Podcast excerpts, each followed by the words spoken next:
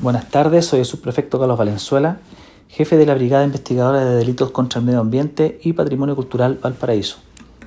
Quería informar que el día de hoy personal de esta brigada, en conjunto con personal de la Dirección Regional del Trabajo, realizaron fiscalizaciones en el centro de Valparaíso, especialmente eh, con la finalidad de establecer aquel comercio no esencial y que puede estar funcionando de manera irregular.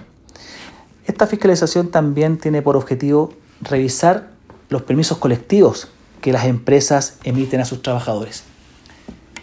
Estas, estas fiscalizaciones se realizan en cumplimiento a denuncias que recibe la Dirección Regional del Trabajo, como así también nuestra institución.